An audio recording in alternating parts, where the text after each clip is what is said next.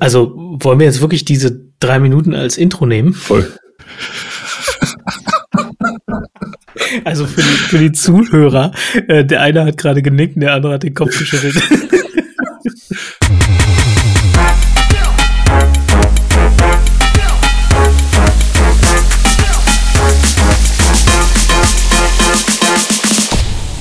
Moin Moin und willkommen zur 32. Ausgabe vom Humanize Podcast und damit einer neuen Folge Rewind, unserem Wochenrückblick auf die Tech-Welt. Wir befinden uns in der ersten Januarhälfte. Mein Name ist Andreas Wolf und bei mir sind André Neubauer, CTO bei Smava. Und Sebastian Heidemeyer zu Erben, Director Technology bei den Tonys. Bevor wir loslegen, noch unsere E-Mail-Adresse podcast.hmze.io und unseren Twitter-Account hmze podcast. Geht schon, oh, geht Ja, schon los. ma, ma, mach doch mal ein Live-Intro. Lass, lass noch mal versuchen. Echt immer das Gleiche. Dieser, dieser spontane Druck. Kein Druck. Nein, nein. Vor allen Dingen spontan, ne? Jede Woche wieder. Jede Woche Mittwochabend, meine Fresse. Das sind mindestens sechseinhalb Tage dazwischen. Ich finde, das ist genug Zeit, um äh, äh, äh, zu vergessen, wie die letzte Woche war. Das ist ein guter Mechanismus übrigens. Ähm, Und täglich grüßt das Podcast-Murmeltier. ich begrüße das Podcast hier. wöchentlich. Ja, ja. Stimmt. Oh ja. Ja, das wäre doch mal eine Intro. Und Täglich. täglich, nee. Und wöchentlich grüßt das Podcast-Murmeltier live aus. Berlin. Live aus. Ja, mein Hoppegarten. Berlin und äh, Greater Area of Berlin. Ach so, Hoppegarten gehört doch auch zu Berlin, oder? Oder nicht? Nee. Bitte lasst uns ein, über ein anderes Thema sprechen. Ich glaube, ich glaube, man, man, man fährt ist an diesem Schild, vor, Brandenburg. man fährt an diesem Schild vorbei. Brandenburg, Ach ja. Brandenburg. Ja. Nein, nein, stimmt, nein, das ist der erste. Okay. Genau, stimmt. Mahlsdorf Ja. ist Ende und dann, ja, stimmt. Ja, nach Es dem ist, äh, Grenzposten, wenn man seinen Ausweis abgibt. Ja, es ist, wenn ich rausgucke, es ist, glaube ich, 30 Meter Luftlinie. Es tut jeden Tag weh. Ach echt, wärst du gerne Berliner geblieben sozusagen? Ja, ich, äh, als Urberliner hat das schon irgendwas. Aber Nein, du bist ein Urberliner? ja, Hatten wir doch schon mal. Sind wir doch alle drei. Ich hab das vergessen. Ich habe doch eigentlich mir die drei Urberliner, die ich kenne, gemerkt. Jetzt sind es schon vier. Bist du nicht auch ein Urberliner, Andreas? N nee, ich bin ein Ur-Uckermerker. Ich bin nur schon viel zu lange in dieser Stadt. Das ist das Problem. Ach Nee, nee, also ähm, nee, auch zugezogen, auch aus dem aus dem äh, aus dem, aus dem Norden Brandenburgs. Also ich musste mal musste auch äh, Zutritt erstmal erbeten in diese Stadt. Abgefahren. Das finde ich ja jetzt. Das ist für mich okay, das ist absolut die News dieser dieser Sendung finde ich. gut, dann hätten wir es, oder? Ja, hätten wir. Also wir dann könnten im machen wir Prinzip noch gleich die, weiter. ja. wir könnten im Prinzip noch die äh, die Sendungsnummer sagen und unseren Namen und dann hätten wir ja unser ähm, Unser sehr kurzes sehr kurzes, sehr effizientes. Heute ist die Folge über Effizienz. Wir müssen vorher abstimmen, was wir sagen wollen. Damit Das habe ich auch gerade überlegt. Was sagen wir denn? Ja, äh, einfach, du sagst immer das Gleiche wie sonst. Herzlich so, willkommen ja. zum äh, HMZE-Podcast, zum Humanize Podcast Folge 33. nee, Zwei- 32. 32. Ja. Das ist jetzt die Rewind-Folge, ist 32. Ja. Herzlich willkommen Genau. zum Humanize Podcast Folge 32. Es ist Anfang 1999 und äh, mit mir sind Sebastian Heidemeyer zu Erben, Director Technology bei den Tonys. Oh, Du musst, du musst noch und sagen. und Andreas Wolf und André Neubauer. jetzt habe Ja, ich hier meinen mein Titel als einziger genannt und Ja. geprahlt. Oh, das Ja. war das war ein Trick diese Folge. ah, Mist. Wir haben eine E-Mail-Adresse. äh, In dieser, wir haben auch eine E-Mail-Adresse podcast@hmze.io und ich habe gehört, wir sind noch bei Twitter, ne? Ja, HMZE Podcast. Und bei LinkedIn auch, oder? Ja, bei LinkedIn auch, HMZE. Und ich muss sagen, ich finde das super, wenn wir uns den Ball so hin und her spielen. Andreas. Läuft. Also, das, also Es, es das läuft. kann heute, das kann nur großartig werden heute. ja, also weißt du, der der geneigte Hörer wird gar nicht merken, dass wir das nie geübt haben. Nee, es fühlt sich authentisch an, ne? Also, aber bis wir das so hatten, das hat schon ein bisschen gedauert. Ja, also boah, Mann, muss echt viel Urlaub nehmen, um da hinzukommen. Gut. Wie war die Woche, Jungs? Ist ja erst Mittwoch, also quasi Ist Bergfest. Eigentlich, das, ist euch das schon mal aufgefallen, dass wir uns immer zum Bergfest treffen? ich dachte, deswegen machen wir das hier. Ich dachte, das, weil der Höhepunkt, der, der ist doch der Höhepunkt der Woche, oder nicht? Ja. Ja, du hast jetzt aber lange überlegt, finde ich. Ja, ja, nee, klar. Aber insofern noch nicht so viel passiert. Ich habe, äh, reden wir nachher drüber. Also meine einzige, meine einzige News und das, äh, nachdem wir gesagt haben, wir machen hier ähm, mal äh, einen Blick nach vorne, wie das mit Open Source weitergeht, habe ich mich natürlich riesig gefreut in Anführungsstrichen, als äh, quasi die Meldung über Faker.js und Color.js halt über ein Ether gegangen sind. Aber mehr dazu dann später. Aber das war bis jetzt quasi das Einzige, was in so meiner Bubble passiert ist, wo ich sagen würde, das hat mich die Woche beeindruckt. Wie war es bei euch? Ja, äh, jetzt hast du es ja schon angeteased. Wollen wir da nicht auch gleich drüber sprechen? Nö, ist es ein Teaser. Spannungsbogen bis nach Spannung, hinten. Cliffhanger. Ja, ja, genau. genau. Bitte, liebe Hörer, bleibt dran, damit ihr wisst, was mit Maker.js und Faker.js genau. passiert ist. Wir erzählen jetzt noch ungefähr 30 Sekunden, äh, 30 Minuten irgendwas völlig anderes. Und an irgendeinem Punkt wechseln wir einfach das Thema. Ja, so machen wir das ja. Und Andreas, bei dir? Ja, da kann man gar nicht viel ähm, hinzufügen. Ich habe äh, mir ist tatsächlich doch, ich habe noch eine Kleinigkeit, die ich euch mal äh, noch ganz kurz erzählen kann. Dauert vielleicht 47 Sekunden. War der derzeit mit einem Kollegen, der sich, äh, also ich habe mit einem Kollegen, äh, der sich in, äh, in Argentinien befindet und bin, ich, hab, ich, ich muss ganz ehrlich sagen, es ist das erste Mal, dass ich so einen praktikablen Griff auf diese, auf die Fragestellung habe, wie viel Zeitoverlap braucht man eigentlich wirklich? Ich muss sagen, das ist für mich tatsächlich äh, schon mal News des, des Jahresanfangs. Es ist erstaunlich wenig. Es ist deutlich weniger, als ich gedacht hätte.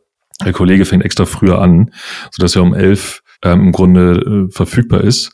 Aber die Wahrheit ist, ähm, wir relativ eng arbeiten, drei Stunden am, am Nachmittag würden eigentlich völlig ausreichen, um Abstimmungen zu machen. Also ich bin überrascht, ähm, wie wenig das dann doch keine Rolle spielt, wo der, wo der Kollege ist und wie groß dieser Zeitoverlap ist. Ich dachte, vier, fünf Stunden ist das Minimum. Nicht, zumindest nicht in den wenigen, in den wenigen Meetings und, und Abstimmungsprozessen, die wir haben. Ähm, also das ist für mich so ein bisschen News.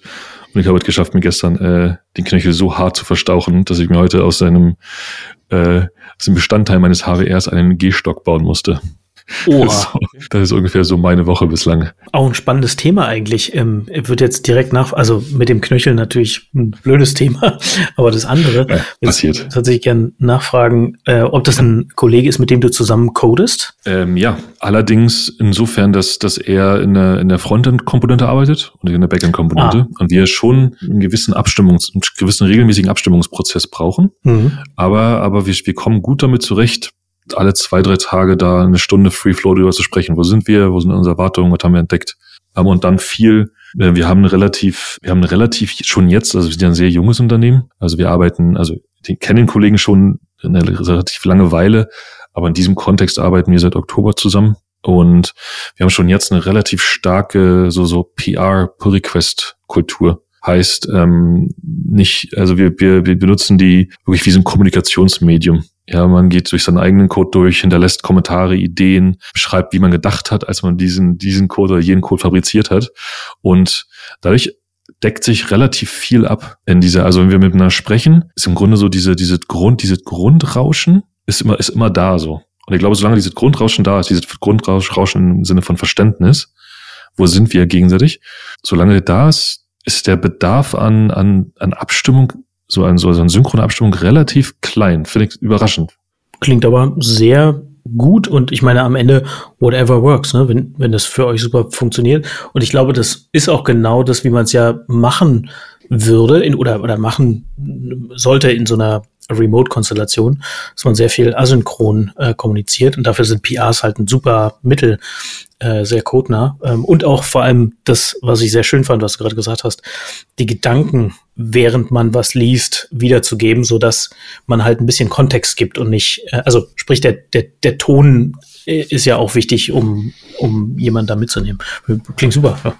Ja, müssen, wir noch, hm? müssen wir noch erklären, was PRs sind? Vermutlich nicht. Okay. Pull Request, Code Reviews. Ja, ich wusste schon, was damit grob gemeint ist, aber jetzt für, für, für, für unsere Eltern oder so? Für unsere Eltern. Ja, wäre schon fair, ne? Ja, mach ruhig okay. weiter. Also alles gut. Also Pull Requests sind halt irgendwie der, bevor ich etwas an der Software ändere, quasi ähm, bitte ich um Freigabe, dass diese Änderung quasi in den, in den Haupt, in den, in die Hauptsoftware übernommen wird. Ja. Genau. Genau. Und dann hat man im Grunde einfach die Möglichkeit, äh, durch diese Änderung durchzugehen, sie zu kommentieren und drüber zu diskutieren, bis alle zufrieden sind und dann gibt es einen, einen Daumen nach oben und dann äh, kann dieser, kann diese, dieser Code im Prinzip zusammengemischt werden. Hm. Heißt ja sogar Merchant, von daher passt das doch so. Äh, der interessante Punkt ist, dass ähm, jetzt nochmal zu dem, zu unserem spezifischen Beispiel, ist, dass sich das tatsächlich auch so ähm, auch in dieser kurzen Zeit relativ schnell entwickelt hat. Von so, man kann so ein bisschen, wir haben so ein, so ein, so ein Slack-Channel, so Tech-Reviews, also, ne, wo du sagst, ich bin fertig, ich habe jetzt selbst gereviewt, was dann auch nochmal so ein Bestandteil davon ist, dieser, dieses Self-Review, dieser Prozess nochmal selber drüber zu schauen, bevor man anderen die Zeit stehlt. Und man kann in diesem Tech, in diesem Review-Channel diese Evolution, ah, Evolution, diese Veränderung aus den letzten sechs, sieben, acht, neun Wochen richtig sehen. So ging los mit, ich hau da einen Link rein und dann war irgendwie so eine Zeile, this PR, das, this and that. Zu heute, haust einen Link rein und dann, dann passiert ja mal, dann wird ja dieser, dieser, dieser obere Teil vom GitHub mit reingepostet in Slack ne? also so Vorschau. Und dann ist da ein richtiger Text, Paragraphen, Icons, Struktur, Fragezeichen. Also schon hat sich echt schnell zu so einem richtigen Kommunikationsmittel weiterentwickelt. Hm. Ähm, bin gespannt, wo es hingeht. Ich bin gespannt, wo es hingeht. Wir werden sehen. Aber ja, soweit meine News-Erkenntnis äh, Anfang dieser Woche. Ich habe noch ein Thema zu dem Kontext. Wir haben uns ein bisschen mehr beschäftigt mit dem Thema Vocation. Weiß nicht, ob das bei, also bei euch scheint das ja dann ein Thema zu sein. Weiß nicht, ob das bei euch auch irgendwie häufiger jetzt gemacht wird, gerade wo Lockdown ist und man, wir haben halt viele Kollegen nicht aus, äh, aus Deutschland kommen, also nicht mal aus Europa. Ähm, und dann halt irgendwie so die Frage haben, Mensch, jetzt ist eh, also Office geclosed, ne? Also ähm, kann man aktuell in der Situation nicht, nicht ins Büro, kann ich da nicht halt auch von zu Hause aus arbeiten, also zu Hause im Sinne von, ne, also äh, mhm. quasi meine, meine Heimat ähm, und haben uns damit ein bisschen beschäftigt und äh, quasi, ich glaube, dass das ähm, äh, im Sinne von ähm, gehaltlich, also quasi du musst irgendwie ähm, 100 x Tage halt irgendwie in einem Jahr in einem Land sein, damit das halt irgendwie steuerrechtlich halt irgendwie nicht äh, nicht anders gehandhabt wird. Ich glaube, das das ist dem meisten noch bewusst. Aber was mir bewusst geworden ist diese Woche, ähm, ist das Thema äh, Krankenversicherung. Weiß nicht, also äh, super trockenes Thema wahrscheinlich für den Podcast. Aber ist euch schon mal äh, habt ihr schon mal drüber nachgedacht, wenn jemand ins Ausland geht, Workation macht, dass das die eigene Krankenversicherung nicht mehr zieht? Das, äh, ich glaube, das, ja, bist halt irgendwie in Gran Canaria am Strand und äh, brichst dir abends den Fuß, dann bist du nicht krankenversichert, obwohl du von dort aus arbeitest. Ich glaube, das hat ähm, zeitliche, zeitliche Einschränkungen. Ich glaube, du musst eine, du darfst eine gewisse, aber da wird jetzt gut, nochmal so richtigen, so richtig Insider-Input zu kriegen. Moment, Jungs, lass uns das kurz klären, das ist ja wichtig. Hi, ich bin Sarah, Head of HR bei Entire in Berlin. Und ihr habt tatsächlich beide ein bisschen recht, ihr meint nur unterschiedliche Dinge. André bezieht sich auf die Unfallversicherung, heißt die Instanz, die zahlt, wenn mir bei der Arbeit ein Unfall passiert. Während der Arbeitszeit ist das dann die Unfallversicherung, in meiner Freizeit, also zum Beispiel auch in Pausen, ist das immer meine Krankenversicherung. Wenn ich jetzt im Büro arbeite, könnt ihr euch vorstellen, ist das relativ klar abgegrenzt. Im Büro Unfallversicherung, in meiner Raucherpause oder auf dem Weg zum Bäcker ist es dann die Krankenversicherung, die greift. Im Homeoffice ist es schon schwieriger, wenn ich einen Drucker zum Beispiel in einem anderen Raum stehen habe und da hingehe, um mir ein Dokument für die Arbeit zu drucken, ist der Weg zu diesem Drucker die Unfallversicherung. Wenn ich jetzt aber in den gleichen Raum gehe, um mir Getränke zu holen oder mal eben die Katze zu füttern, dann ist das die Krankenversicherung. Da zu unterscheiden ist schon sehr schwierig. Wenn ich jetzt im Ausland bin und da eine Form von mobilem Arbeiten wahrnehme, also zum Beispiel aus einer Ferienwohnung heraus, dann kann man sich schon vorstellen, ist das nochmal sehr, sehr viel schwieriger zu unterscheiden. Für den Arbeitgeber wahnsinnig schwierig zu überprüfen, ist das jetzt ein sicherer, gut ausgestatteter Arbeitsplatz. Von Stolperquellen angefangen bis hin zu, ich meine, von Ergonomie muss ich jetzt gar nicht anfangen.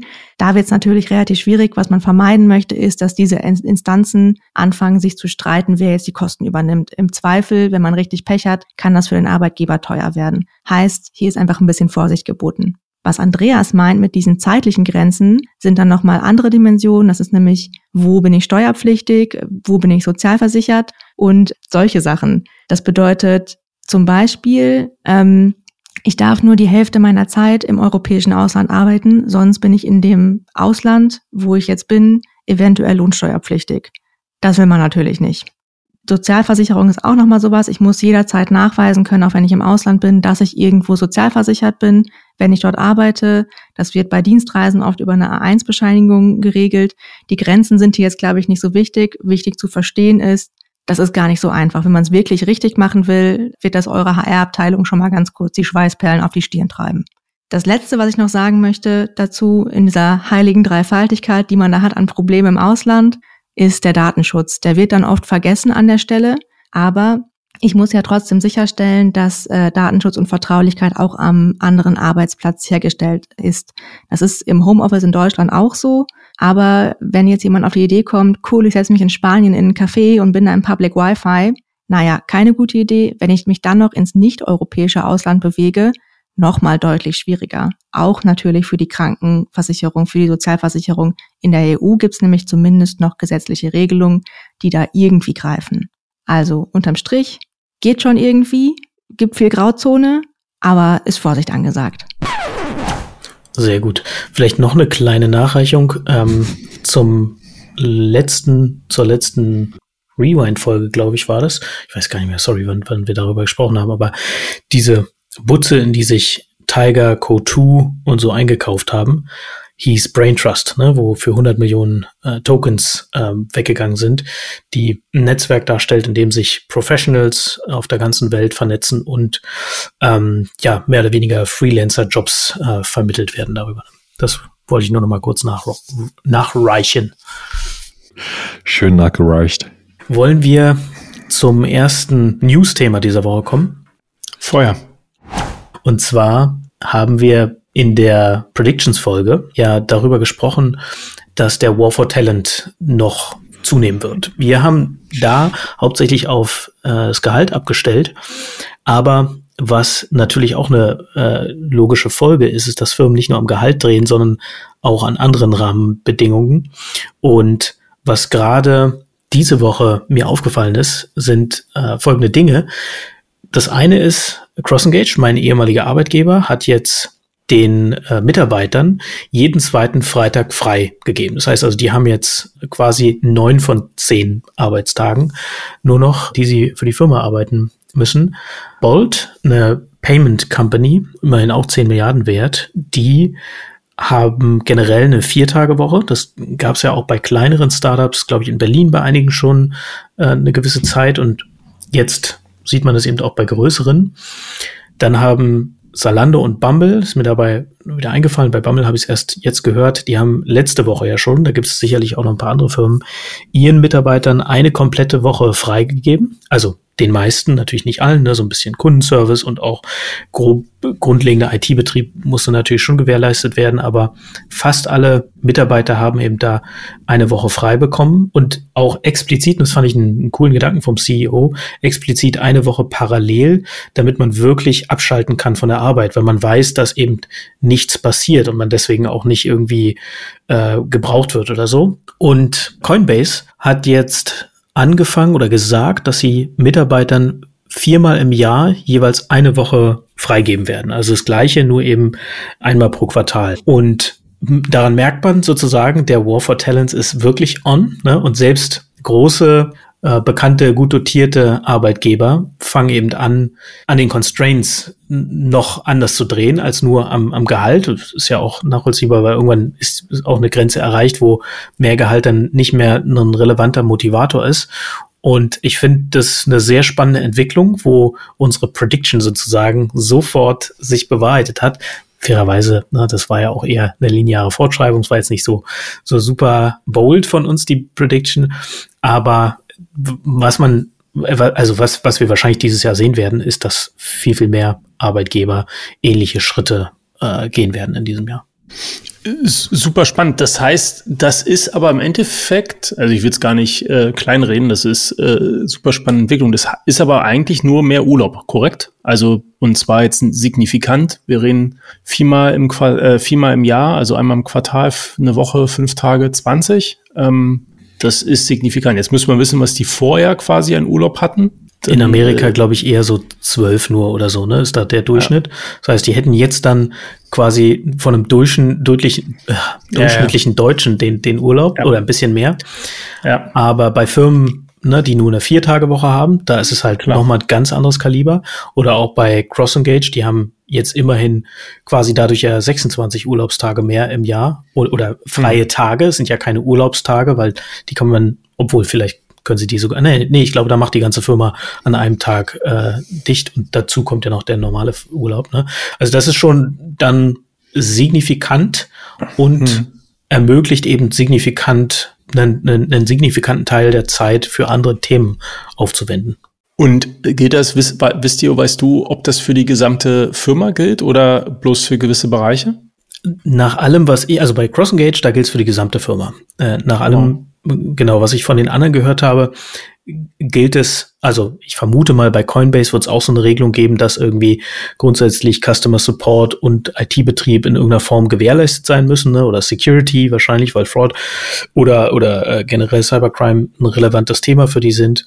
Ähm, ich vermute aber, dass sie dafür dann Ausgleichsregelungen äh, für die Mitarbeiter schaffen, dass die dann einfach an anderen äh, Zeitpunkten Urlaub nehmen können.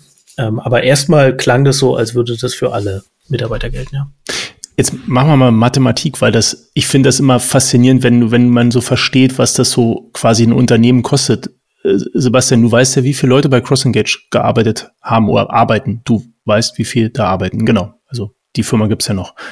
Kannst du es sagen? So Pi mal Daumen? 200, 300? Nee, eher so 50, 60, sowas. Vielleicht 70. Aber bei 50 ähm, quasi auf, also 50 Stellen gibt man äh, quasi 20 Tage zusätzlich Urlaub. Bei 200 Urlaubs, äh, bei 200 Arbeitstagen heißt das quasi 10 Prozent. Korrekt? Genau. genau. Also du äh, quasi fügst 10 Prozent mehr Belegschaft hinzu, weil das ist ja quasi dein Investment. Ähm, theoretisch ja, praktisch ja. ist die Rechnung vermutlich eine andere. Äh, da habe ich mal einen ganz interessanten Podcast auch mit einem gehört, der äh, das schon vor einer ganzen Weile in seiner, der, ich glaube, der hatte eher so ein, so ein Consulting-Unternehmen oder so ja. gemacht hat. Und der hat wiederum berichtet, dass die Arbeitsleistung sozusagen, also die ja, mehr oder weniger die Performance des Teams quasi unverändert ist, dass die nur komprimierter ist, eben weil man äh, nicht acht Stunden am Tag komplett hundertprozentig äh, produktiv ist, wird es jetzt nur sozusagen äh, kon kontrahiert, mehr oder weniger. Ne? Das also ist vielleicht nicht, oder ich glaube, die hatten sogar noch ein anderes Modell, dass sie nicht tageweise, sondern die Stunden reduziert haben. Oder äh, mhm. ich, kann sein, dass ich da jetzt was durcheinander bringe, aber sowas habe ich auch schon gehört, dass wenn man weniger Stunden arbeitet, dass man die dafür aber voll konzentriert arbeitet und daher insgesamt auf eine ähnliche Stundenanzahl rauskommt. Ähm, mhm. Und so ungefähr funktioniert die Logik tatsächlich offenbar nach allem, was Island hat ja, glaube ich, da auch ein großes Experiment gemacht und haben es jetzt, glaube ich, sogar äh, gesetzlich äh, festgehalten, dass die Produktivität tatsächlich nicht messbar sich verändert, äh, wenn man das macht. So ist halt die Theorie dahinter, ne? Ähm, ja, ja. Die, die, die, die, die, so, die, die so wahnsinnig schwer beweisbar ist, weil du diesen Schritt halt gehen musst, äh, mit deinem Unternehmen für eine ganze Weile einen Tag weniger zu arbeiten. Bolt übrigens, die haben, haben übrigens, die haben übrigens diese, diesen generellen Ansatz beschrieben mit, wir haben jetzt über Monate hinweg vier Tage, glaube ich, in kleineren Konstellationen ausprobiert und konnten, also sie haben sich direkt bezogen auf ähm, höhere äh, Effektivität. Ja. Also aka, wir brauchten den fünften Tag nicht, um das gleiche zu liefern. Immer, das ist ja noch krasser, ne? Also bei dem Modell, was Sebastian vorher erklärt hat, heißt es ja zehn Prozent ähm, quasi äh, geschenkt ähm, bei dem Modell, den, was du gerade erklärst, sind 20 Prozent. Das, eh, also ich bin bei euch, ich will gar nicht anzweifeln, ähm, quasi, dass, dass man, dass Mitarbeiter dann quasi schon sich Mühe geben, ähm, die, die Arbeit da halt irgendwie zu schaffen. Äh, zumindest bei Knowledge Work könnte ich dem folgen. Ich weiß nicht, bei Sachen, die halt einfach, also wirklich, wo, wo, wo du halt, weiß nicht, in der Logistik halt einfach Pakete packst, ja, das, also du bist, du und das schon eng getimt ist, da wirst du wahrscheinlich wenig Produktivität rausholen können. Aber bei Knowledge Work könnte ich es mir fast vorstellen. Auch wenn, glaube die Konzentration, das Konzentrationsthema eher für weniger Stunden am Tag halt irgendwie sprechen würde. Aber ich finde das immer faszinierend, weil ähm, das, das, das, äh, das, das sagt sich so leicht aus einer Unternehmensperspektive, heißt das halt 10 oder 20 Prozent quasi einfach, also on top zu dem packen, was man halt irgendwie heute halt hat, beziehungsweise im Zweifelsfall darauf verzichten. Also man, man, man packt sich da quasi einen ganz schön, einen ganz schön Kostenfaktor halt irgendwie drauf. Wenn man natürlich davon aus, ja, erzähl ich wollte nur sagen, den Punkt verstehe ich nicht ganz, ähm, weil, weil die Theorie ist ja zumindest, also man muss ja, ich kann es nur aus der Theorie betrachten, ist ja, dass du auf einen Tag verzichtest, aber den gleichen Output hast. Ne? Ja, genau, aber ich würde sagen, die Theorie funktioniert halt nur so lange, wie du halt nur über Knowledge Worker sprichst. Deswegen hatte ich vorhin gefragt, also quasi, was, ja, genau. Also ich glaube, ich glaube, wichtig ist zu, also wer, wer, wer meine persönliche Einschränkung wäre, ich glaube, wir reden ausschließlich über Knowledge Work. Genau. Und jetzt würde ich aber aus quasi aus Fairnessgründen sagen müssten, mhm. wenn Companies das machen, müssen sie es für alle machen. Ja, also ja. du kannst nicht sagen Engineering und Companies, klar, reine Digital-Companies, da ist jetzt easy. Ähm, aber wird dann auch schon schwer, wenn du jetzt überlegst, du hast vielleicht einen B2B-Sales, ja, den lässt, der lässt sich wahrscheinlich auch schwer skalieren. Du kannst jetzt nicht mehr Calls mit potenziellen Kunden machen. Also da hast du nicht Produktivität. Ich sag bloß, also quasi klar, für Engineering, für Marketing, für Product, das mag irgendwie, äh, mag, mag in die Richtung gehen, dass es, äh, dass es quasi verschwimmt, aber da gibt's halt Bereiche und das sind echte Kosten für Kunden. Ich will eigentlich bloß ein bisschen auf den Punkt hinaus, dass das halt immer so gern genommen wird, aber dass das halt auch echt teuer ist für Unternehmen und klar, es ist nötig und vielleicht auch überfällig. Ich glaube, das hatten wir beim letzten Mal auch gesagt. Ähm, aber ich finde das halt, das ist eine enorme Belastung. Ne? Das Geld, gerade bei großen Companies, das musst du halt erstmal dann halt auch irgendwo herzaubern. Auf jeden Fall. Also auch bei kleinen muss man irgendwo herzaubern. Klar. Ähm, also ich glaube, das ist ohne Frage eine Belastung. Es muss auch gar nicht, ich glaube, man muss so ein bisschen, man muss so ein bisschen vorsichtig sein und ich werde das Argument später nochmal bringen oder beziehungsweise äh, nicht, natürlich nicht später, sondern in unserer nächsten Folge, mich aber schon drauf vorbereitet. Ähm, man muss auch immer, immer gucken, wie weit ähm, für, für, für sein Unternehmen dieser, dieser Prozess jetzt funktioniert, dieser Ansatz gut funktioniert. Ich glaube, einfach irgendwas wild kopieren ähm, ist halt schwierig wird auch immer schwierig ja. sein. Was ich interessant noch finde, ist, es gibt noch diese eine Perspektive, die ich gerne noch mit reinbringen wollte, in die, ähm, in die, in diese ganze Diskussion oder das Jahr startet mit diesen, mit diesen Schlägen, mit diesen Paukenschlägen hier in der Woche frei, da jeden Tag äh, nicht mehr arbeiten müssen und so, mit der Entwicklung zum, potenziell mit der Entwicklung zum Hygienefaktor hin. Und ich stelle immer ganz bewusst dahin, ob das jetzt gut oder schlecht ist, weil ich bin mir nicht persönlich nicht hundertprozentig sicher, ob wirklich gut ist. Aber zumindest, es gibt eine gute Perspektive und die ist, die ist einfach, dass du, ähm, dass man als kleinere Unternehmen, mittelgroße Unternehmen mit dem, ja, wenn sich die, ich sag mal, die Incentivierung oder das Interessante an einem Unternehmen nicht ausschließlich über Geld darstellt, sondern zum Beispiel auch über Zeit. Du da einfach auch als kleinere Unternehmen auch ein, auch ein, äh, eine Funktion, eine Funktionalität in die Hand kriegst, um zum Beispiel mit den ganz Großen mitzu, mitzuhalten, die einfach nach Berlin kommen und im Grunde Gehälter zahlen, die, einfach, die, die, die hier niemand vorher gesehen hat. Und das und ist den Markt halt komplett leer ziehen, ne? Das ist am Ende auch genau das, was jetzt CrossEngage gemacht hat. Ne? Also die äh, Gründer sind sehr clevere Jungs, sage ich mal. Die haben es wirklich geblickt und die haben sich schon länger damit auseinandergesetzt und haben jetzt gesehen, dass sie da ein Edge haben können und ich finde es ein super Move. Ähm, und glaube genau das war die war die Ratio dahinter. Ja. Und am Ende auch nochmal André für deinen Punkt, glaube ich mit auch ein bisschen dem Kalkül, dass es vermutlich und darauf deuten ja die Daten bisher hin in in allen möglichen Bereichen, dass es vermutlich kostenneutral ist. Ne? Also sprich äh, gleiche Produktivität, gleiche Lohnkosten, nur zufriedenere und gesündere Mitarbeiter. Ich glaube, das ist das Kalkül. Ähm, und tatsächlich, also auch im B2B-Sales-Bereich hängst du ja nicht hundertprozentig die ganze Zeit nur an den Calls. Im Gegenteil, du bist ja tatsächlich, machst ja auch viel äh, Lead-Gen beziehungsweise Nachbereiten, Vorbereiten von Calls. Ähm, und äh, da, da ist auch, sagen wir mal, da geht schon noch was in Richtung äh, Produktivität. Hm.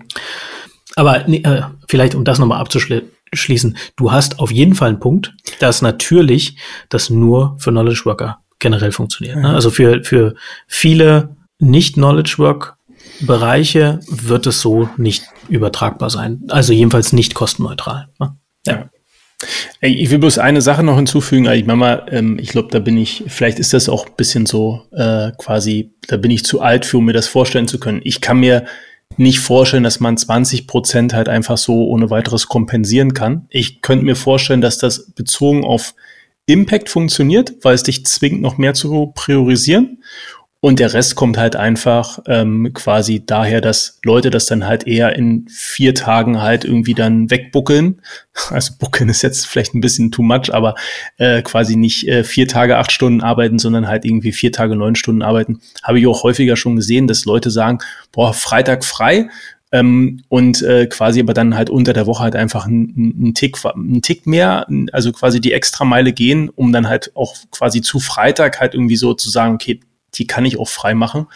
Aber es ist definitiv eine spannende Entwicklung. Ne? Also irgendwann wird man zurückgucken. Also ich bin zur Schule gegangen, da war noch Samstagunterricht. Ähm, weiß nicht, Sebastian, du wahrscheinlich auch. Mhm. Ähm, hey, hey, hey.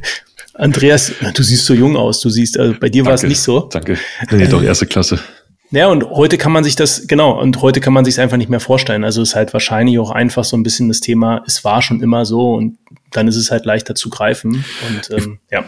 Ihr findet übrigens einen interessanten Punkt, den du gesagt hast. Ich weiß, wir wollten eigentlich schon weiterziehen thematisch, aber vielleicht können, können den einen noch mit dranhängen. Ähm, ich fände es übrigens jetzt mal ohne, also auch, auch interessant, ähm, die, die Flexibilität zu haben, wenn jemand sagt, hey, fein, wenn du vier Tage die Woche äh, neun Stunden arbeiten willst, dann mach das äh, und dann komm Freitag nicht rein. Also ähm, kann mir gut vorstellen, dass das, ähm, also mein acht Stunden, neun Stunden, was macht das für einen Unterschied, wenn man jetzt Zeit hat und dafür dann aber den Freitag frei zu bekommen und diese drei Tage am Stück, mit denen man ja verdammt viel machen kann. Ja, weil drei Tage sind, lass mich das nachrechnen, mehr als zwei. Ähm, und die haben, also meine persönliche Erfahrung ist, dass die, dass das einen Unterschied macht. Und ich würde so ein Setup zum Beispiel auch total interessant finden. Ja, so hier so, wenn ich jetzt mal so, so wie letztes Jahr sagen, da so Hashtag äh, War for Talents. Auch ein cooler Ansatz, wenn diese Flexibilität ich, existieren würde. Ich, da hat es gerade irgendwie geklingelt. Ähm, vier Tage, bin mir nicht sicher, ob vier Tage zehn Stunden oder vier Tage neun Stunden, wie das jetzt war, aber Microsoft hat das mal ausprobiert und die haben tatsächlich Productivity Jump bei 40%. Können wir auch in die Shownotes packen, Business Stimmt. Insider. Hatten wir sogar schon mal was erwähnt hier im Podcast, ne? Ja. Okay, dann hat es deswegen jetzt nochmal Klingeling gemacht. Ähm, können wir ja auch nochmal dazu packen. Also ich will mich da gar nicht gegen sperren. Ich glaube, gerade das quasi das, das künstliche Verknappen zwingt dich halt in, in noch mehr Priorisierung und halt, wenn du die richtigen Thesen verfolgst, dann schneidest du das Unwichtige ab und das ist halt irgendwie, das merkt man dann halt hinten nicht. Denn, und dann ist es total logisch, ähm, auch für jemanden, der eher Zahlen geprägt ist und dann kann ich damit auch ruhig schlafen. So, jetzt nächstes Thema. Ansonsten. Warte, ich hab noch weiter, den ich Zweites Thema. Gut. Genau. Was ich diese Woche noch super cool fand, oder es war vielleicht schon Ende letzter Woche, aber auf jeden Fall nach unserer letzten Episode, war der Blogartikel von Moxie, dem Co-Founder von Signal. Und zwar hat er, er beschreibt sich als Cryptographer, das heißt also jemand, der sich schon lange mit Kryptographie auseinandersetzt und den es immer sehr interessiert hat. Nicht umsonst hat er ja Signal, den von Anfang an Peer-to-Peer -Peer, ähm, Encrypted äh, Messenger mitgegründet und hat gesagt, dass er sich aber bisher noch nicht so richtig mit Crypto auseinandergesetzt hat oder Web3 sozusagen. Und das hat er jetzt mal gemacht, hat sich Zeit genommen und sich ein bisschen damit auseinandergesetzt und hatte mal eingeleitet, wie er so bisher Web 1 und 2 wahrgenommen hat. Und er hat so zwei zentrale äh, Punkte aufgenommen, sozusagen, die absolut das, sagen wir mal, auch wiedergegeben haben. Deswegen habe ich so eine große Connection mit dem Artikel gespürt, was ich damals auch wahrgenommen habe, als ich mich zum ersten Mal mit diesem Krypto-Thema beschäftigt habe, 2016. Und zwar hat er geschrieben, zum ersten, zum einen, niemand möchte eigene Server betreiben. Das haben dann Plattformen übernommen, weil die Leute eben keinen Bock drauf hatten. Und ein zweiter Punkt ist, dezentrale Netzwerke verändern sich viel langsamer als zentralisierte Plattformen. Das können die halt im Notfall mal ganz schnell das Ruder rumreißen und auf einmal irgendwie WhatsApp ist komplett end-to-end -end encrypted innerhalb von wenigen Wochen oder Tagen oder Facebook ist auf einmal komplett auf Mobile ähm, in, in wenigen Tagen.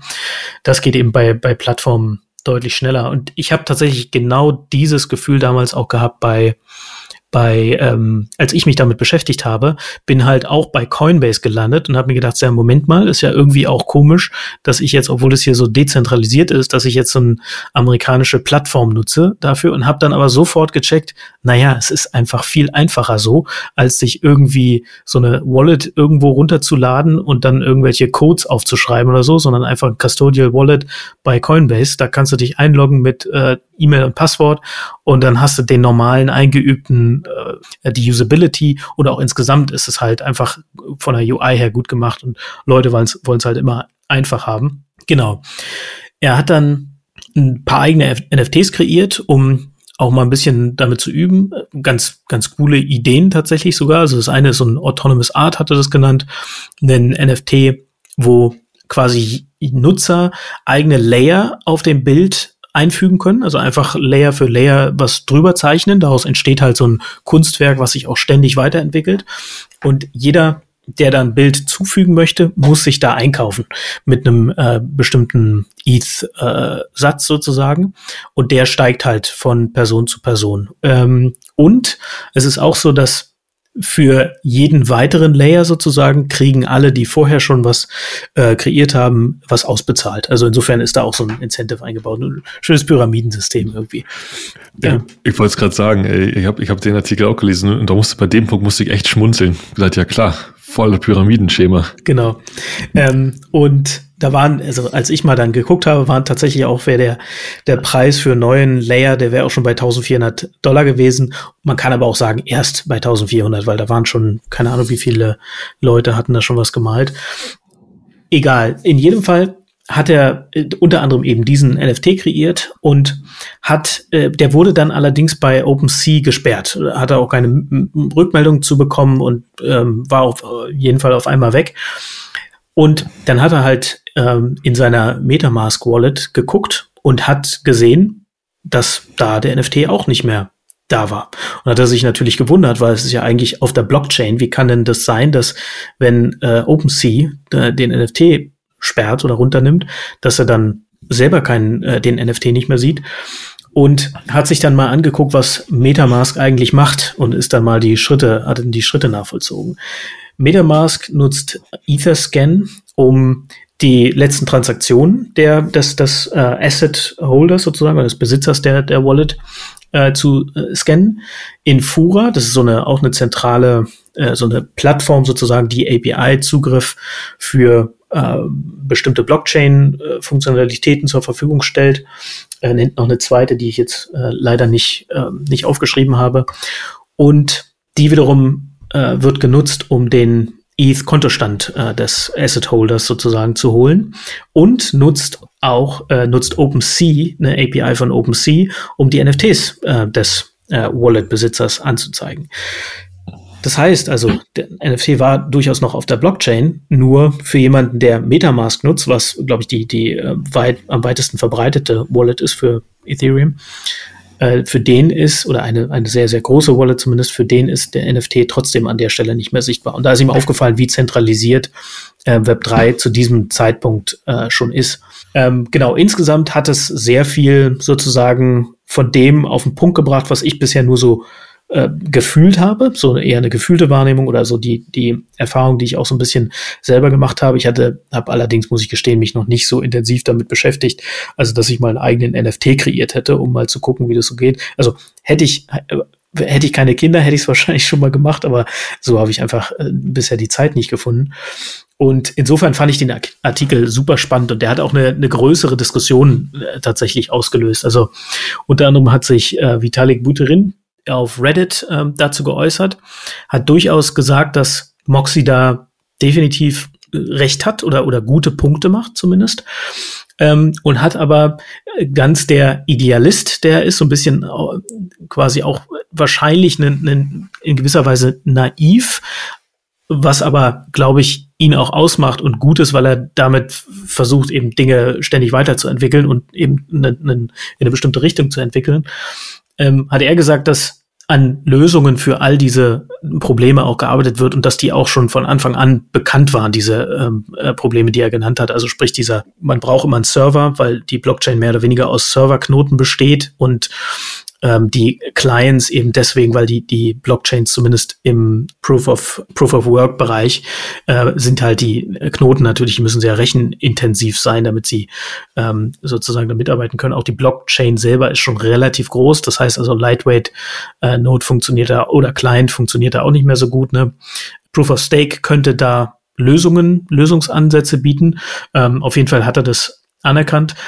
Äh, auch geantwortet hat Brian Armstrong, der Coinbase CEO, der auch gesagt hat, dass, ähm, dass Moxie da sehr gute Punkte macht und hat am Ende gesagt, naja, Web 3 hat also ähnlich ein bisschen wie Vitalik, hat gute Ansätze und es wird an vielen Themen gearbeitet, um diese Zentralisierabhängigkeit so ein bisschen rauszunehmen und ähm, hat aber am Ende gesagt, naja, alles wird irgendwann zent oder derartige dezentrale Systeme neigen zur Zentralisierung und Web 3 wird da wahrscheinlich keine Ausnahme machen. Es ist aber noch seiner Meinung nach noch sehr weit davon entfernt. Und das das hat auch bei mir nochmal, also er hat sozusagen am Ende gesagt, naja, irgendwann wird auch Web 3 zentralisiert sein oder der ganze Crypto-Space. Das ist erstmal eine Aussage vom Coinbase-CEO, die ich ganz äh, bemerkenswert fand. Und genau, äh, ein Punkt ist mir noch eingefallen, und zwar als damals äh, Bitcoin, bei Bitcoin das Lightning Network aufkam. Äh, Bitcoin hatte ja damals auch so äh, hohe Transaktionsgebühren und, und äh, Probleme, die den, die Menge an Transaktionen äh, tatsächlich bearbeiten zu können. Ich glaube, das war 2017 während des, äh, während des Crypto-Peaks damals. Da ist ja dann das Lightning Network ähm, sozusagen als Ansatz entstanden. Ich glaube, inzwischen äh, wird es auch für sehr, sehr viele Transaktionen genutzt. Da stecke ich gar nicht so tief drin aktuell. Und das ist auch so eine Art Zentralisierung, weil da äh, mehr oder weniger, äh, wisst ihr, wie das Lightning Network äh, funktioniert? Da werden werden mehr oder weniger bilden sich da so bestimmte Zwischeninstanzen, die äh, quasi äh, Assets reinnehmen, also einen bestimmten Transakt äh, oder, oder Coinwert reinnehmen in so einen gemeinsamen Topf, der dann wiederum aber streng genommen off-chain ist. Ähm, und dann wiederum aus diesem Topf alle Transaktionen sozusagen einmal durchschütteln und dann die entsprechende Menge rausschicken an die ähm, an die äh, entsprechenden äh, Adressaten sozusagen. Also man kann mehr oder weniger die Route im Blockchain-Netzwerk äh, verkürzen durch das Lightning Network und über diesen ja, also ich weiß jetzt nicht, ob Off-Chain da der richtige Begriff ist, aber es ist, nutzt eben nicht die, die reguläre, äh, regulären Blockchain-Mechanismen. Ich glaube, ich habe es jetzt relativ blöd erklärt, habe mich aber auch seit drei Jahren nicht mehr, also es ist drei Jahre her, dass ich mich damit beschäftigt habe. Aber äh, quasi damit ist schon so eine, so eine, äh, sagen wir mal, so ein Netzwerk von Zent zentraleren Instanzen, die so eine Art, wie so Banken eigentlich funktionieren, die eben dann Transaktionen äh, facilitieren sozusagen für die Teilnehmer im Netzwerk. Ähm, und das ist damals, gab damals auch so eine Diskussion, naja, sind es jetzt nicht, kommt man da jetzt wieder in Richtung Banken? Ähm, und äh, das hat insofern, da hat Moxie bei mir so viele, viele Seiten zum Schwingen gebracht. So, jetzt habe ich ganz lange geredet. Jetzt dürft ihr auch mal. Ich tue mich da ehrlich gesagt schwer. Natürlich, ich glaube, dass halt, also die Begründung stimmt und ich glaube trotzdem, dass es nicht, also glaube, dass dass das trotzdem nicht der Grund ist, warum es nicht dezentral wird, weil ähm, ich glaube, das, was es halt killt, und das hast du ganz am Anfang gesagt, ist halt quasi die Product Experience oder die Customer Experience. Ist halt einfach, wenn es schlecht gemacht ist, äh, quasi dann, dann, dann, dann, dann bist du halt nicht bereit, diese, diesen, diesen, diesen Weg zu gehen. Und wenn äh, quasi, wenn sich's nicht leicht verändern lässt, dann ist es wahrscheinlich ähm, quasi kannst du nicht so viel Iteration auf so einem Produkt oder nicht so schnell Iteration auf einem Produkt machen. Aber das sind, glaube ich, auch beides lösbare Probleme für mich. Also es sind nicht Probleme, wo ich sagen würde, oh, stimmt, die sind noch nicht, die, also die lassen sich nicht lösen. Ähm, und wenn ich mir halt einfach vorstelle, also jetzt auch quasi wie halt irgendwie das, das Protokoll, das Bitcoin-Protokoll halt irgendwie halt designt ist, natürlich noch alles nicht ideal. Aber es sind alles Sachen, die man eigentlich relativ leicht ändern kann. Und ich, habe eigentlich mehr und mehr den Eindruck, dass die Compute Power, die halt draußen ist, also dezentral verfügbar ist, also wir alle mit unserem iPhone, Tablet und halt irgendwie vielleicht auch noch einem Rechner, das muss sich besser nutzen lassen. Also ich habe, äh, so sehr ich quasi die aktuelle Bewegung verstehe und natürlich auch die Interessen der Unternehmen, ähm, glaube ich, dass es einen, einen Trend hin zu Dezentralisierung geben wird. Aber ähm, ist eine Meinung. Ich, ich, ich bin da, ich habe hab mich da auch durchgewühlt durch die Artikel. Ich fand beide, beide, auch den Brian Armstrong, äh, in seiner Argumentation relativ schwach, muss ich sagen, ähm, weil der der Punkt, dass, dass, die, dass das System vier Jahre Zeit hatte, vier hochfinanzierte Jahre, um all diese Probleme zu lösen und sie nicht gelöst sind. Ähm, und die Argument, Argumentation im Grunde ist, ja, nee, wissen wir, machen wir irgendwann. Den finde ich relativ schwach und ich muss ganz ehrlich sagen, ich bin nach wie vor, ich bin da nach wie vor mega kritisch. Also äh, ich sehe, und da bleibe ich bei meiner Prediction von der letzten Folge, ähm, ich glaube, in diesem Jahr werden sich, ähm, werden sich Anwendungsfälle finden, die, die wirklich Sinn machen, ja, die du so in der, in der, in einer zentraleren Welt nicht abbilden kannst. Insbesondere und vor allem in der Kombination mit, mit, mit anderen Organisationsmodellen. Also dieser, dieser Mix aus beidem, ähm, ist, den finde ich total interessant. Ich glaube, da wird sich viel verändern. Ich glaube, ehrlich gesagt, 90 Prozent von all dem sind einfach nur Hard FOMO und Gambling. Und, und ich glaube, solange, also ich frage mich, wie, wie ist die, wie werden Produkte besser? Ja, dadurch, dass, sagen wir mal, Google sein Backend austauscht, nicht mehr zentral arbeitet, sondern irgendwie dezentral. Welche Kundenprobleme ist das wirklich? Und ich glaube, solange wir da, solange wir irgendwie Technologie bauen, die eigentlich gar keinen wirklichen Adressaten hat, fände ich es eher schwierig. Und ich glaube, es ist auch genau das, was man sieht. Ähm, zumal ja, zumal ja, und ich weiß, dass das relativ kritisch ist, aber es ist halt so, so sehe ich das halt, ähm, zumal ja diese Systeme auch alle total zentral sind. Also ähm, Coinbase ist ein Beispiel, allein die, die Architektur, auf dem, allein die Architektur, auf dem alles läuft, ist mega zentral, haben wir auch schon drüber gesprochen in den letzten Folgen. Ähm, ich bin gespannt. Also für mich hat, ich, mir hat der Artikel aus dem Herzen gesprochen. Ähm, ich würde sogar noch ein bisschen weiter davor gehen und sagen, so what? Also worüber, was, was soll hier eigentlich passieren? So, mein, so meine Gefühlswelt. Passt aber gut zu meiner Prediction, finde ich. Also von daher bin ich da trotzdem ganz happy mit. Ihr sagt ja immer, was ist denn der, was, was könnte denn ein Vorteil sein? Ähm, eine, eine Idee habe ich, ähm, und die äh, quasi dreht sich um Security. Wenn Daten verteilt sind, ähm, also es quasi kein, keine zentrale Plattform liegen, also gibt, wo alle Daten liegen, dann ist es, wird's auf Schlag uninteressanter, quasi diese Plattform zu hacken.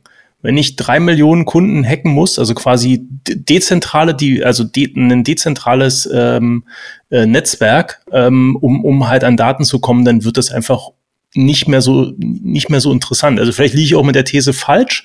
Ich könnte mir aber vorstellen, dass das, also quasi die, die, die, ja, die Sexiness quasi etwas zu kompromittieren halt einfach deutlich, ähm, deut deutlich senkt. Ja, Punkt. voll. Also, also ich sehe, ich sehe, das ist ein guter Anwendungsfall. Ich finde auch der Bereich, äh, so, so halt man dieses klassische Beispiel war ja immer Smart Contracts und so Airline, Verspätung, äh, ähm, ähm, automatisierte Rückzahlung und so Zeugs, ne? Voll geile Anwendungsfälle. Ähm, ich, ich, ich, scheit, ich, ich, scheiter so ein bisschen an den Punkt, wo ich mir vorstellen soll, dass das eine jetzt das andere komplett ersetzt. Ja, eine Ergänzung in einem Bereich, wo es sinnvoll ist, wo coole Anwendungsfälle sind, voll. Ähm, den Punkt wollte ich natürlich auch noch nachliefern zu dem auch, was Andreas vorhin gesagt hat, nämlich, dass ein Punkt, den Vitalik und, und auch Brian Armstrong machen, ist, dass der Unterschied zu bisherigen Plattformen eben die Transparenz der Daten ist. Und das ist wirklich ein, ein Unterschied, ne? dass die Daten eben quasi überall äh, zur Verfügung stehen und deswegen auch äh, mobiler sind, äh, beziehungsweise also einfach nicht in der Hoheit einer, einer Plattform verschwinden und, und damit weg sind. Ne? Und insofern, das ist schon ein Unterschied, ähm, den man durchaus sehen kann. Äh, ich wollte aber noch, äh, André, auf deine Punkte eingehen. Also der erste Punkt, den du gemacht hast, da ging es ja um die the Ease of Use, ne? Und das ist, das ist immer die, äh, sagen wir mal, die Nutzung, die äh, schwere Nutzung geht ja auch, wenn es keine Alternativen gibt. Aber wenn es eine leichtere Alternative gibt, dann wird eher die leichtere Alternative genutzt. Ne? Die, da, wo man weniger Friktion hat, äh, was einfacher ist, das nutzt man am Ende. Und der zweite Punkt, die äh, Geschwindigkeit von einem dezentralen Netzwerk oder die Veränderungsgeschwindigkeit von einem dezentralen Netzwerk, die wird, sagen wir mal, das ist dem, dem immanent, die wird ähm, immer gering sein äh, oder sagen wir mal, je größer das Netzwerk, desto schwieriger ist es eben, das ganze Netzwerk äh, zu verändern und, und darüber zu iterieren. Ne? Ich glaube, der Punkt ist halt, ist halt quasi, ob es nicht nur good enough sein muss.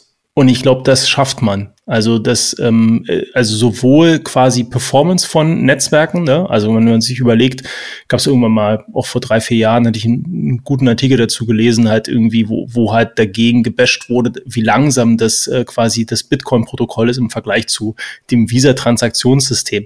Es muss ja nicht genauso schnell sein wie das Visa-Transaktionssystem. Es muss bloß genauso schnell sein, dass halt irgendwie es Nutzer es gerne nutzen.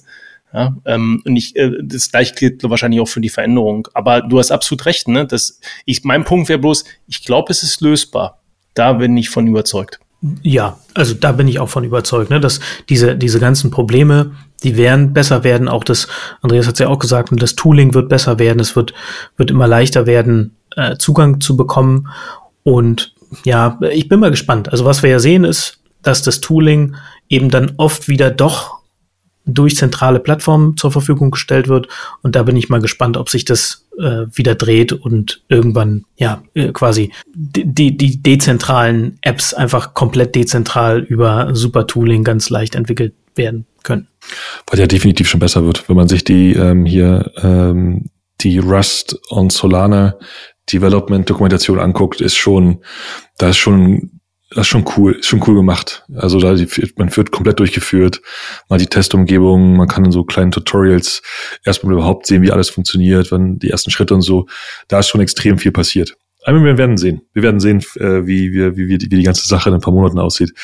Ähm, da war noch ein spannendes Detail, das ich total äh, interessant fand, ähm, aus dem originalen Artikel, der weil ich unbedingt noch gerne mit reinbringen will. Und zwar die, die Frage nach, wo der NFT wo das, das digitale Kunstwerk am Ende gespeichert war. Ähm, da muss, da muss ich wirklich schmunzeln, denn es so, also meiner Vorstellung habe mich damit wirklich null beschäftigt. Um ganz ehrlich zu sein, so NFTs und so, habe ich grob mitbekommen, aber nie reingegangen, mir Protokoll angeguckt oder ein Standard und wie funktioniert alles, ja. Und der Mozzi ging halt rein und tat, tat dies und sagte, hey, in meinem NFT steht ja gar nicht, da ist ja gar kein Bild drin, sondern einfach ein unsignierter Link auf irgendeinen Webserver.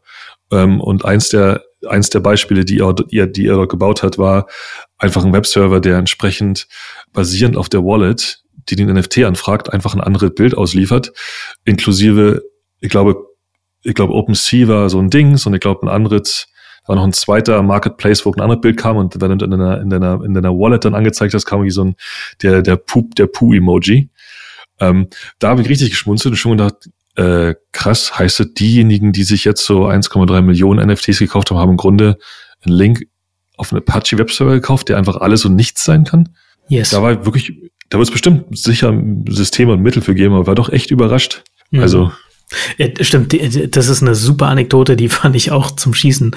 Und ähm, da hat Brian Armstrong ja auch geschrieben, glaube ich, oder ich, ich glaube, er war es, dass natürlich NFTs auch dann auf der Blockchain liegen sollten in Zukunft, also dass da, dass das mehr gemacht werden soll. Ich glaube, Moxie selber hat ja dann auch ähm, die Dinger äh, quasi in die Blockchain gepackt, äh, weiß ich, also hoffe ich, bringe ich jetzt nichts äh, durcheinander. Das geht schon auch, aber meistens wird meines Erachtens nach auch das ähm, Interplanetary File System dafür benutzt. Ne? Also sprich, das ähm, auch ein dezentrales, dezentrales S3, wenn man so will. Eigentlich auch eine ganz coole Sache. Und da einen Link sozusagen in dieses äh, Filesystem wird meistens ähm, in so eine NFT gepackt. Das wiederum, jetzt muss ich kurz überlegen, müsste aber immutable sein, weil ich glaube beim äh, Interplanetary File System, IPFS, genau, da sind die Objekte immutable meines Erachtens nach. Das heißt also, wenn man, wenn man das nutzt, dann, dann, dann müsste das eigentlich gegeben, äh, gegeben sein, sozusagen, dass das Objekt ähm, äh, quasi immer gleich ist. Aber wenn man natürlich irgendeinen anderen Link da reinpackt, dann nicht. Ja. Gut, aber wollen wir zum letzten News-Thema übergehen? Der, der Spannungsbogen. Erzählt mal. Also, wie habt ihr es denn wahrgenommen? Ich habe gedacht, ich gucke nicht richtig. Ja, äh, willst du es breaken? Weil du hast es ja vorhin schon angeteasert, André. Ähm, also, ich habe halt einfach äh, äh, quasi äh, nichts ahnt, halt einfach äh, in der Mittagspause ähm, ein bisschen quasi News gelesen und dachte, hä? Da gibt's halt irgendwie zwei Open Source Projekte, die, äh, wo, wo Entwickler aus Protest ähm, den Code so verändert haben, dass sie halt äh, brechen. Da habe ich gedacht, das ist vielleicht irgendwie einmal wie verfrühter Aprilscherz. Ähm, und war auch ein bisschen überrascht, dass ich das nicht halt irgendwie auf andere Art und Weise halt schon erfahren hatte. Ähm, und ähm, ja, konkret geht's halt um zwei Node-Libraries, ähm, einmal Colors.js, einmal Faker.js, ähm, die unterschiedlich manipuliert wurden, ähm, allerdings jeweils von den Leuten, also von den Maintainern im Endeffekt, ähm, einmal gelöscht, also leer, und einmal äh, quasi äh, in einer Endlosschleife äh, Liberty, ähm, oder dreimal Liberty und dann eine Endlosschleife. Und ähm, ähm, ich muss ehrlich sein, ich habe es nicht richtig, die Motivation habe ich nicht richtig verstanden. Und ich freue mich drüber, äh, mit euch halt über Open Source zu reden, ähm, weil das aus meiner Sicht äh, zunehmend, äh, muss ich leider echt sagen, ein Risikofaktor wird äh, für Software Engineering, ähm, weil diese Beliebigkeit ähm, halt Software, ähm, Public Software ähm, halt irgendwie zu ändern, ich finde das sehr schwierig. Ähm, mittlerweile, äh, glaube die, die Sache gefixt. Ja, bei bei GitHub ist es so gewesen, also ein Projekt auf GitHub, ähm, wo GitHub halt irgendwie einen Account gesperrt hat, das äh, ein Rollback gemacht hat und damit halt irgendwie die Vision, die Version wieder gefixt war. Was bei dem anderen passiert ist, kann ich nicht genau rekapitulieren. Vielleicht wisst ihr es. Aber more or less Schaden abgewendet. Nichtsdestotrotz ähm, hat kurz für einen Aufschrei in der Community gesorgt. Ja, die Motivation, die hat er ja dann in einem Tweet beschrieben. Da stand, äh, hat er beschrieben, respectfully, I am no longer going to support Fortune 500s and other smaller sized companies with my free work. Take this as an opportunity to send me a six-figure yearly contract or fork the project and have someone else work on it. Genau. Habt ihr vorher eine Information, eine E-Mail bekommen, dass wir, dass man halt hier bitte Geld halt einzahlen soll, um dieses Projekt zu, also, also. Naja, aus Fairnessgründen muss man sagen, dass dieser, dass diese Nachricht, ich glaube, im Herbst 2020 verfasst wurde. Ähm, es ist also nicht, äh, die, die Geschichte ist nicht aus dem Jetzt passiert. Ne? Da hat sich ganz offensichtlich bei irgendjemandem ähm, über sehr lange Zeit äh, ziemlich viel Frust aufgebaut. Und ab, äh, angeblich, äh, das gehört einfach auch, glaube ich, zu, zu einer halbwegs äh, gesunden Berichterstattung. Angeblich äh, gehören da auch die ein oder andere ähm, Geschichte um diesen, ähm, ich habe den Vornamen vergessen, diesen Schwarz, der sich 2013, glaube ich, das Leben genommen hat, mhm.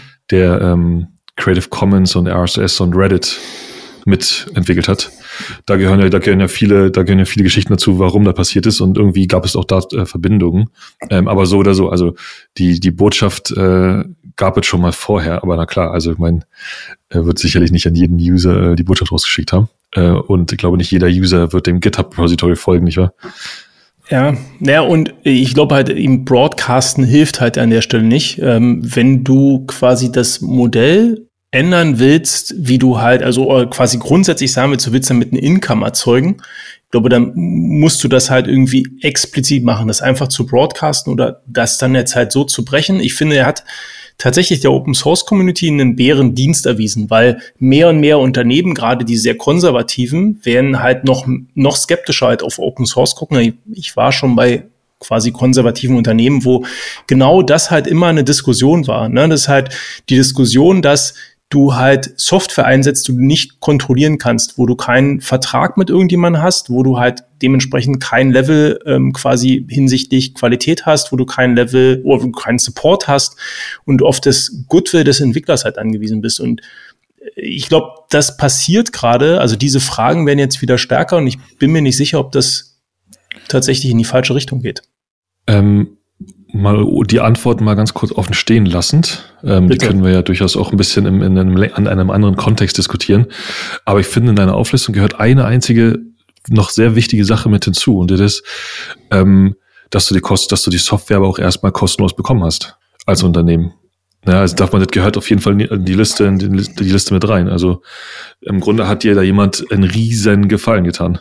Erstmal mal, ob ein Riesengefallen würde ich gar, also es ist halt einfach Software, die verfügbar war. Und ja, sie ist, also du schließt ja im Endeffekt ja trotzdem, nein, du schließt keinen Vertrag, aber du hast ja trotzdem irgendeine Form von Agreement, du nutzt es halt, ne, es ist halt, es ist halt ein schwacher, es ist, die Tatsache, dass es halt keinen Kontrakt gibt, das, vielleicht ist das übrigens ein Anwendungscase für die Blockchain, aber für so Smart Contracts das wäre mal was, ja. Also halt irgendwie äh, Software-Libraries auf, auf der, auf, äh, auf, äh, auf als Smart Contract. Vielleicht hätte sich damit auch finanzieren lassen, ist ja gut dezentral. Mein Gott. Ähm, aber Boom. Businessmodell für Open Source. Äh, genau, Wein, Wein, Wein, hilft immer.